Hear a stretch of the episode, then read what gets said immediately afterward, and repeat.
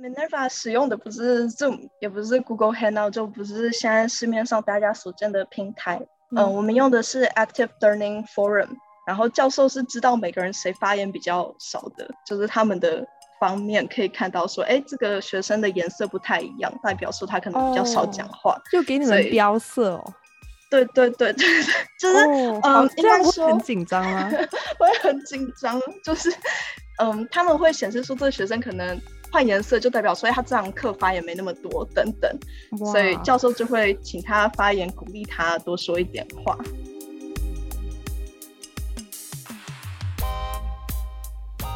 听众朋友们，大家好，欢迎收听世界 On Air，我是卓贤。新冠疫情带来的全球远距办公跟上学潮，也让大家重新思考线上跟线下生活的不同。那最近在美国，大家讨论很热的一点就是线上上网课对学生的持续影响。在有的学生期盼重返校园的同时，也有不少学生以走出校园的形式反抗面对面教课。但是有这么一所大学，在诞生最初的时候，就把远距上课作为一种必须。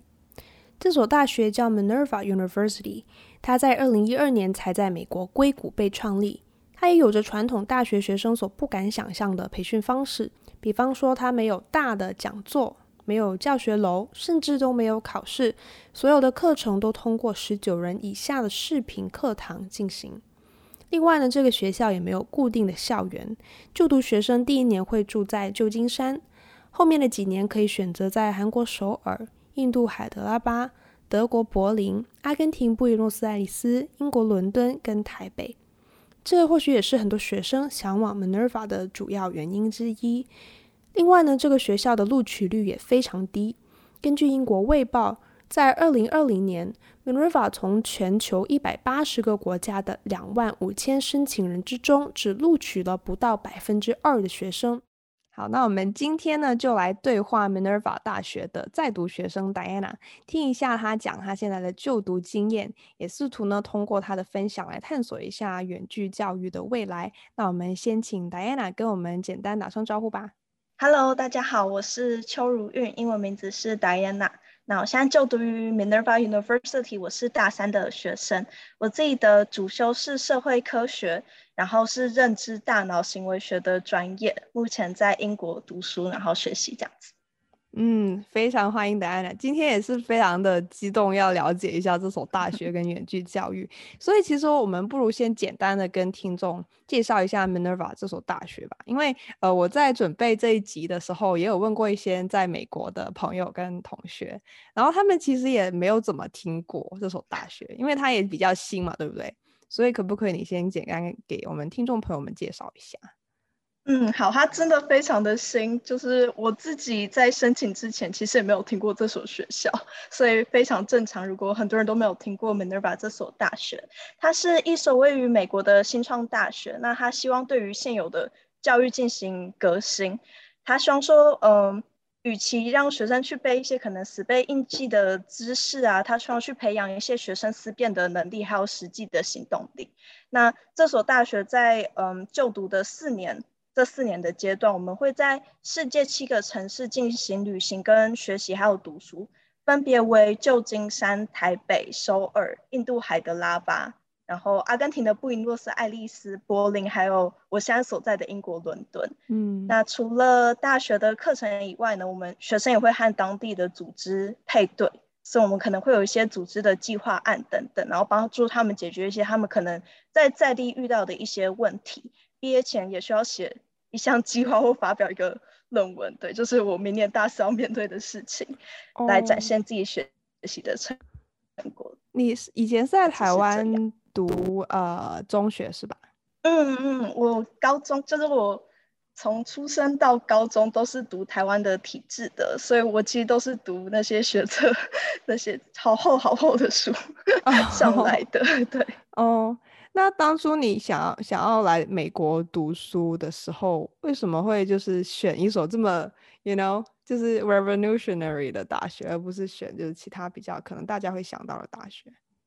嗯，我是高中读到一半的时候，突然决定说，哎，我想要出国。呃，我上高中的时候就开始比较喜欢尝试一些课外的活动等等的事情，所以之后就自己读了一下像 ACT、AP 等等的考试，然后准备国外大学的申请。我那时候的确就是我的目标一直都是美国的大学，或者是哦其他国家的大学等等，在高中的时候，但是之后。呃，我有个朋友就跟我讲说，哎，Minerva 这所大学蛮酷的，你要不要去申请看看？所以其实有点像临门一脚。我那时候就也投了 Minerva 这所大学，然后很惊讶自己说，就是有录取 Minerva 跟其他几所美国的学校这样子。那我那时候就去了他们有一个叫 Ascend 的活动，就是录取 Minerva 的时候，他们会说你可以去参加一个有点像嗯小的那种体验活动。那就可以去旧金山体验，跟他们的学生一起学习啊，生活是什么样的模式。我那时候就去了 Minerva，然后去参加，呃，要去参观了几所其他的美国大学。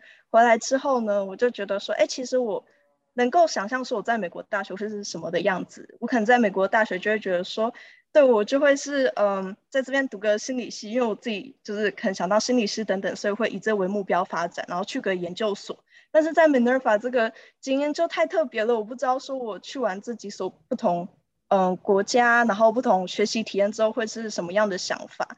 然后加上 Minerva 学生其实组成非常的多元，有四十几个国家，然后每个国家的学生占比也很低，意思就是说你不会整天可能都跟华人聚集在一起。我一开始去的时候几乎很少有说中文的机会，所以。我就说好，那我既然要出国了，我就想要去一个我能真的很快学习的地方。那我自己觉得成长最快的方法就是越陌生越好。就去个地方就，就哎，我把我自己丢到一个陌生的环境，然后生存下来，然后重新认识自己到底是什么样的人。所以这主要是我来 Minerva 的一个原因。嗯，就的确很吸引你刚才说的这个全球课堂的这个特点啊。所以你现在是我们知道你现在是大三的，快要到下学期了，所以你现在已经已经有两年半的时间来体验这个全球课堂。所以在过去这两年半，你都有分别在什么城市学习？嗯，我在美国的旧金山，韩国的首尔。然后德国柏林都学习过哦。那其实就这些城市就读，就是这么频繁的换这个城市，我个人感觉会有点就是有挑战性。因为我其实我自己也是国际学生过来，然后在美国念书，后来留在美国，所以我觉得最头痛的一点是去一个陌生的环境申请签证啊，然后频繁的打包行李啊，这种过程我就觉得 呃深有感受。就像你来说的话，在过去这么多。呃，学期以来这样一直换一直换，我很好奇你的感受是怎么样的？哦、呃，我觉得挑战真的超多不同层面，像你刚刚说签证就是一个嗯、呃、很大的挑战。像我们每次去一个新的城市啊，可能就要重新想过一遍，要办什么样的电话号码，嗯、网络怎么办，啊、对对对，户头的钱要怎么办？你可能在美国办了一张卡，但你去韩国的时候还要用这张卡吗？它可能汇率会比较不好。那这时候要怎么样处理？有哪些 App 要下载？我记得我，嗯，因为我现在是另外一只手机，但是我上一只手机的时候，里面的 App 超级多，就聚集我从旧金山 以来到 我前一个城市所有的 APP，然后所有的交通软体可能都不一样，所以，嗯，嗯，我觉得另外一个层面就是说，运动的习惯或者是生活作息，嗯，嗯，也要重新建立。那我在首尔的时候，地铁跟公车非常方便，然后也不会到太贵。但是我一去柏林，哦，他们的大众运输可能是首尔的两倍到三倍，非常的贵这样子。嗯、但就发现说他们的自行车道很多，所以我的交通就会改成是月租脚踏车来省交通费。那这样子的比较下来，其实你光一个交通运输不同，就可以给你生活造成非常大的影响了。就是可能很多生活的习惯都会因此不太一样。对，嗯，不过我觉得也蛮有趣，蛮有挑战性的。就是可能一些学长姐会跟我们讲说，哎，你到这个城市，你的交通应该要怎么样处理啊？或者是有推荐哪些 app 要下载，然后互相推荐这样子。嗯，所以学长学姐也是起到很大的一个帮助作用。对，他们有时候会可能传递一些 Google Map 的 景点地图给我们 哦、对，这就帮助蛮大的。那你觉得在这么多个不同的新的城市就读有什么特别大的收获吗？嗯，我觉得呃非常多，也是 Minerva 一开始最吸引我的地方，包括就是整个城市旅行的经验。嗯、那我觉得我印象最深刻，特别是也许能够融入当地生活，了解不同文化体验。因为其实其实可以说你毕业之后啊，再来旅行等等也可以。可是那时候的旅行就会比较像观光，而不是像你真的去当地生活，了解说哦，他的作息到底是什么样子。所以。嗯，我觉得 Minerva 给我们这个机会，就是说，哦，你可以真的到那个地方，然后你一定要去生活三四个月，加上说三四个月是一个其实不长不短的时间，它没有长到说你可以了解就是每一个细节，但它有没有短到说你嗯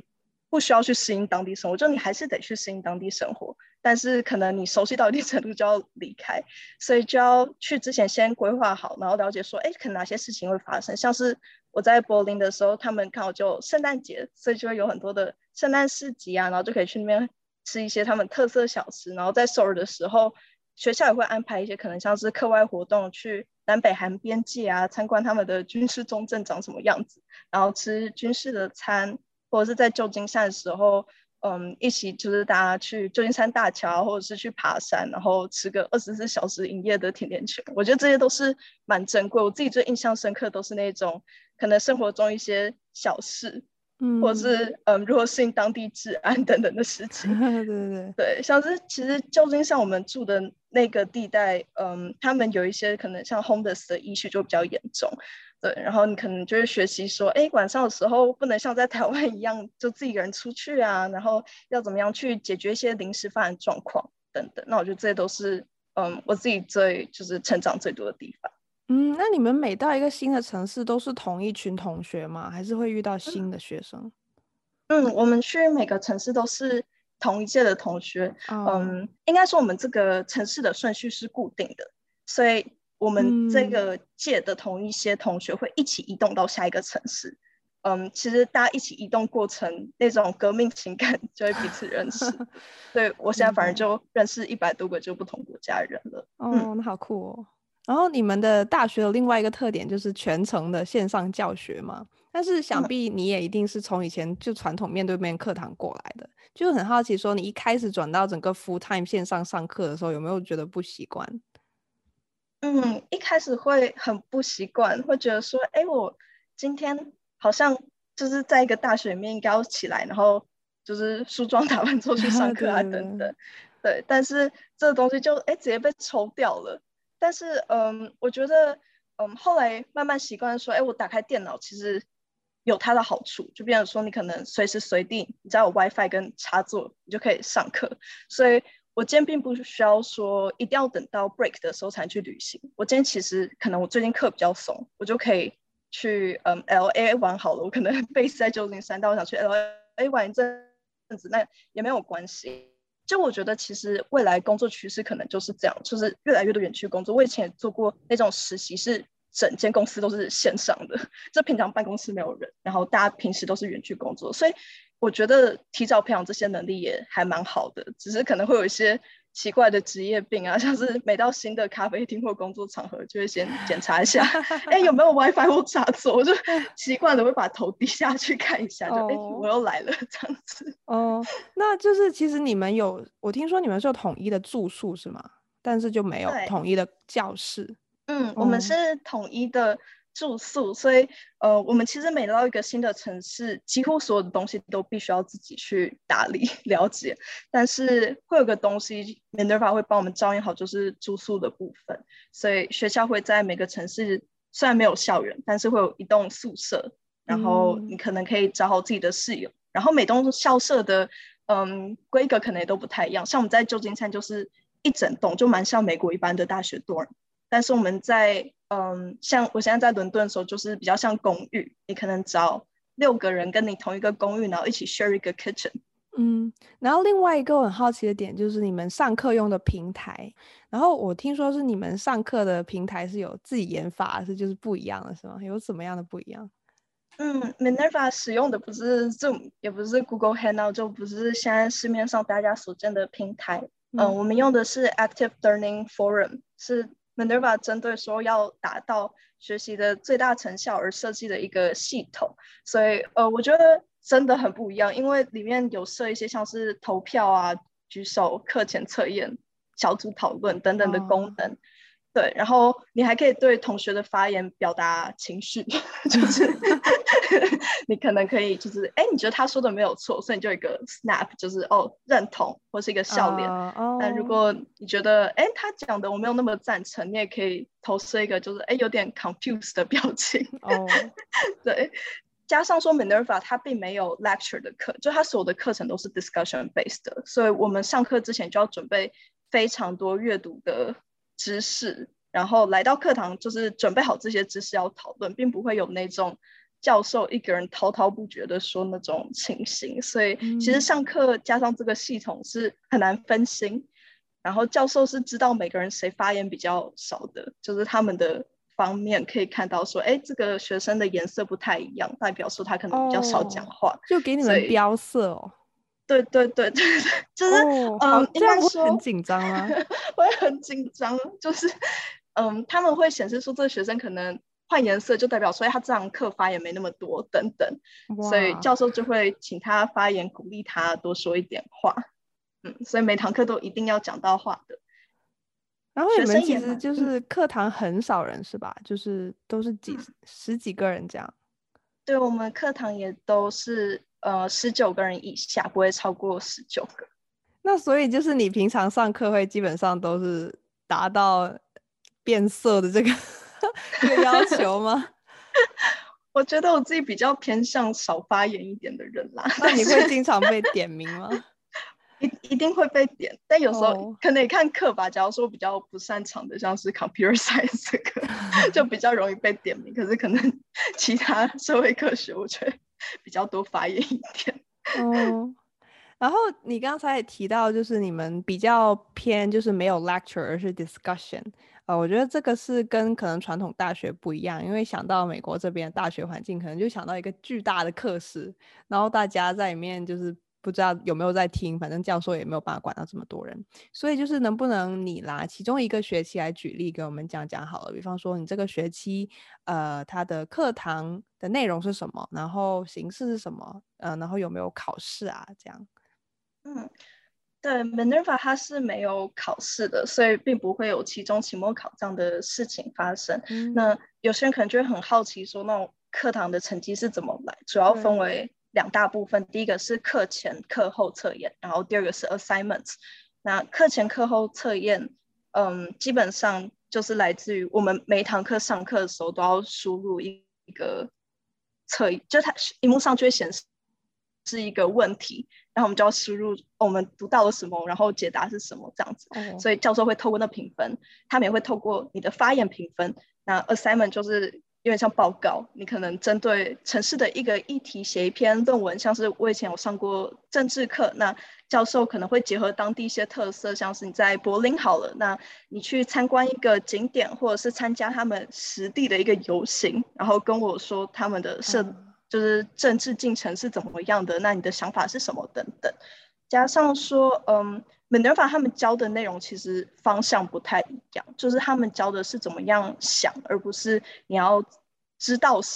多多的知识。就他们对于知识的认定，并不是说你具备多大的嗯知识库，而是就不会让你背书这样。对对对，而是你是不是能够很灵活的去想这些东西？因为他们想法是说，哦，我现在这些知识其实你 Google 都 Google 得到，但是怎么用这件事情还是。决定于个人嘛，所以他们就希望说培养你的能力。那我们大一的时候，全部人都必须要修四门必修，就是形式分析、实证分析、复杂系统，还有多元沟通系统这四门课。然后他们分别代表了电脑科学、自然科学、社会科学，还有艺术与人文四个学门的思考角度。然后大二开始学才会选主修。那主修他要希望我们广在专精，所以我虽然是嗯认知大脑行为专业，但我还是必须修社会科学中的政治学跟经济学，还有心理学，然后大三才能再往下修，可能比较像认知心理学啊，然后动机心理学等等比较专精的部分。所以呃，我觉得 Minerva 就是很希望我们能够就是专精跟广泛。都具备，才不会说哦，自己一直卡在自己的领域，然后没有新的想法，或者是嗯，我觉得可能学到不同层面的知识也比较能有一些创新的想法，就是说，哎，我之前都没有想过，说我的学科也可以用另外一个方式去解读它。对，嗯，那就用这种就是非传统的方式学习了这么久，你觉得跟以前相比，你会更加喜欢这样的吗？会不会觉得学到更多的东西？嗯，我觉得，嗯，我其实并不会觉得说 Minerva 的教学一定比较好，但我也不会觉得它一定比较不好。就像是，嗯，其实当年，嗯，在申请 Minerva 的有一些高中生有录取，就是我们这一届有三个台湾人，然后另外两个都比我大三岁。但是其实我们这一届还有其他两个高中生录取，但他们最后选了其他就是美国传统大学。那我觉得他们现在过得也很好，也在学习他们自己真的想要的东西。就是 Minerva 他教你是怎么样思考，然后很要求自主学习，不会有人在你面前把知识都说过一遍。所以，嗯、呃，如果我想一些比较专精的，或者是比较一定方向的专项，是建筑学好了，或者是假如说想当心理师，智商技巧好了，这种东西其实 Minerva 说真的他没有教。但是，嗯，学生组成非常多元，所以。特别是可能，我觉得社会科学相关或艺术人文相关的学科，我觉得讨论中能够得到很多的启发。像我自己也是辅修哲学，那我在哲学课就特别能感觉到，哎，大家的想法真的很不一样。嗯，像是我们可能从小就习惯儒道思想那些东西，但是，嗯，Minerva 的学科，嗯，哲学科它蛮特别，是它融合了可能亚洲的哲学思想等等，然后在外国人学习这些东西的时候，就觉得很神奇。这哎，为什么你们会想说要从道德开始呢？为为什么不是先从可能论证开始？为什么不用论证说这一切都是有道理的？你再去用这一套学习方式进行等等。所以，嗯，我觉得是一个对了解自己想法还蛮有帮助的课程吧。嗯，所以它就是比较适合一部分喜欢这种学习方式的人咯，可以这么说。嗯，对。然后另外一个，因为我看到，其实，在疫情最开始的时候，大家不是基本上全球开始转上线上做一切这样。然后那个时候，我就看到集中的比较多对 Minerva 的报道，因为算是一个比较就是远距教育的先驱这样的一个呃存在。然后其实他们有共同点出的一个呃比较顾虑的点，就是因为。呃，想到传统的美国大学校园，他们有一个整个校园环境，就比方说可以给学生提供一个 safe haven 这样的感觉，比方说，呃，可以让他们 relax 的共同空间啊，一些学生社团的空间等等。就是对于这些传统大学会提供的东西，你有你自己有一种就是有错过掉的感觉吗？呃，我们学校的确没有所谓的 clubs 社团，他们是有很像的东西叫 student initiative，就是你也可以跟学校提案说跟几个人。然后我对可能环境议题有一些兴趣，所以我想申请一个经费去完成一些事情。所以确实，它规模一定比一般社团还要小，然后可能也没有学长姐去传承它。但是我是觉得说，哦，假如说你今天是喜欢组织一件事情去发起一些计划，跟大家一起，那还是有它的空间在。另外，嗯，我觉得，嗯，Manera 其实有其他玩的方式。我觉得这是一个很好问题的其中一个原因，是我高中时期。对于上大学，就是哦，我超向往大校园，然后很棒的社团生活。嗯、因为我就觉得，哎，我好像高中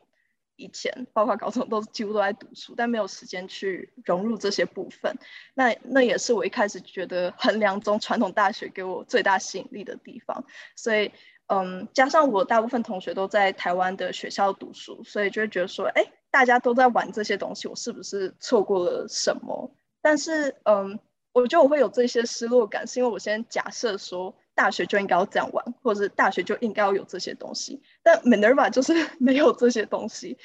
但这不代表说它就不好玩，它是玩的方式不一样。所以，嗯，我是跟我自己说，哦，我应该去专注这些过程。那 Minerva 提供的一些玩的方式，像是1001，我们每个礼拜会有一个文化晚会，然后会有个国家申请说想要办一个呃文化活动去。介绍自己国家的特色，然后做异国料理给大家吃。所以我们嗯，大概一个学期我们就吃遍了呃德国的料理、韩国的料理、印度料理等等，还有什么吃辣椒比赛。我觉得那个就还蛮好玩的。嗯、对，然后也会有 Minerva Talks，会有学生自己办演讲，讲自己的成长故事啊等等，也会有学校的城市课程，像在韩国做北韩料理啊，在旧金山了解街友的文化。学期间有一些像是可能跟美国传统大学比较像，像是 feast 宴会啊，或者是每到一个新的城市的时候，他们就会办 exploration day。那在那一天的时候，你就可以去有点像城市寻宝闯关，然后去了解当地的文化特色。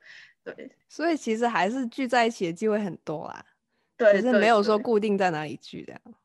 对，嗯。然后其实讲到呃全程上网课这个东西，嗯、呃，其实最近大家讨论很热的一个点就是他们觉得上网课久了对学生，特别是比较小的小孩，他们的影响比较大，因为他们自制力比较低。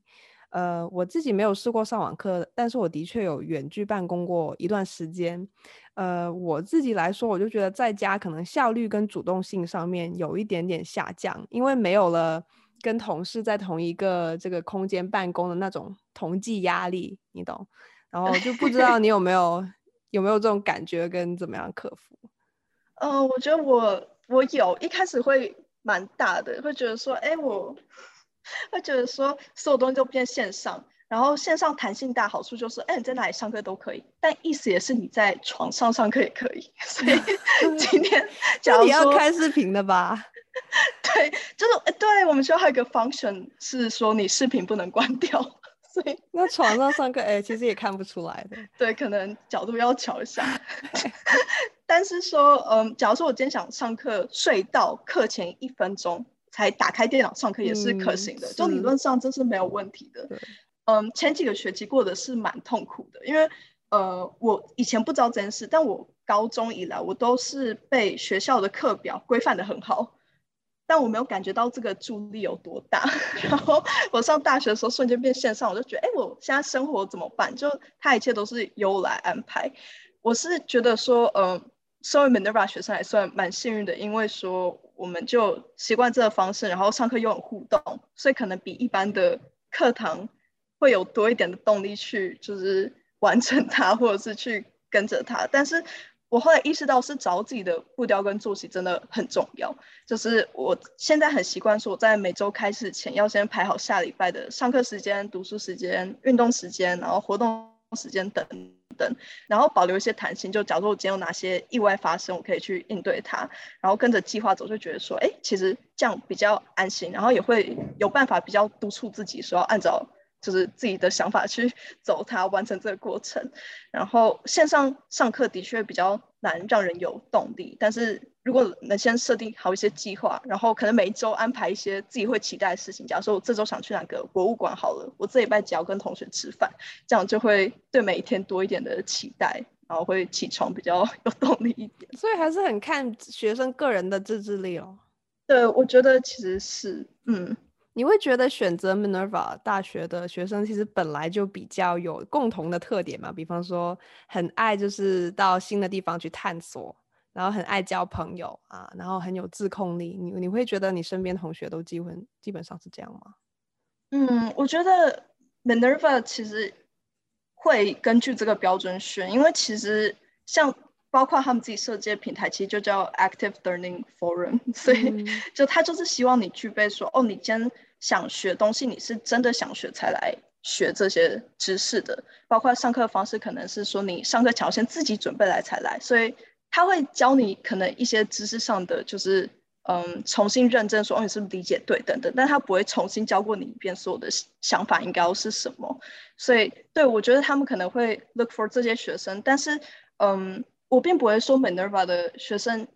会有一个很一致的感觉。可能他们有些人很擅长一些事情，有些人很喜欢专精，有些人可能喜欢广泛探索。但是嗯，我觉得一开始的冲突会。比较多，就是你会发现说，大家想法怎么会那么不一样？然后发现每个观念不一样，像是呃，对于生活应该要是怎么样，亚洲人可能觉得哦，可能要努力工作以后赚到什么东西，然后有些欧洲人可能会觉得说，哎，还好生活应该要 work-life balance 重一点，然后有些可能非洲人等等，他们会比较注重说，哎，你应该要多花一点时间去享受当下，不然你一直注重于未来，你就只是一直在追寻一个。可能永远都不会达成的地方，但你从来没有认真生活过等等，就每个想法都有他们自己的道理在。但在不够了解的时候，都会产生一些嗯，可能误会啊，或者是想法上的嗯不一样。但是学就几个学期过后，你会发现这些 想法会越来越达到一个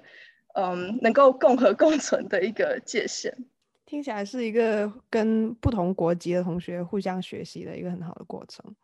嗯，然后就是其实很多人在想要不要就是肯定 Minerva 或者去 Minerva 的时候，都在想学历的问题嘛，就会会想到说，哦，这样的一个新创大学的学历对我都有帮助啊。然后以前的毕业的学生都去了哪里？那你在跟呃学长学姐呃沟通的过程中，有知道他们现在在哪里吗？嗯，我们现在其实只有嗯一两届的。两届左右的毕业生，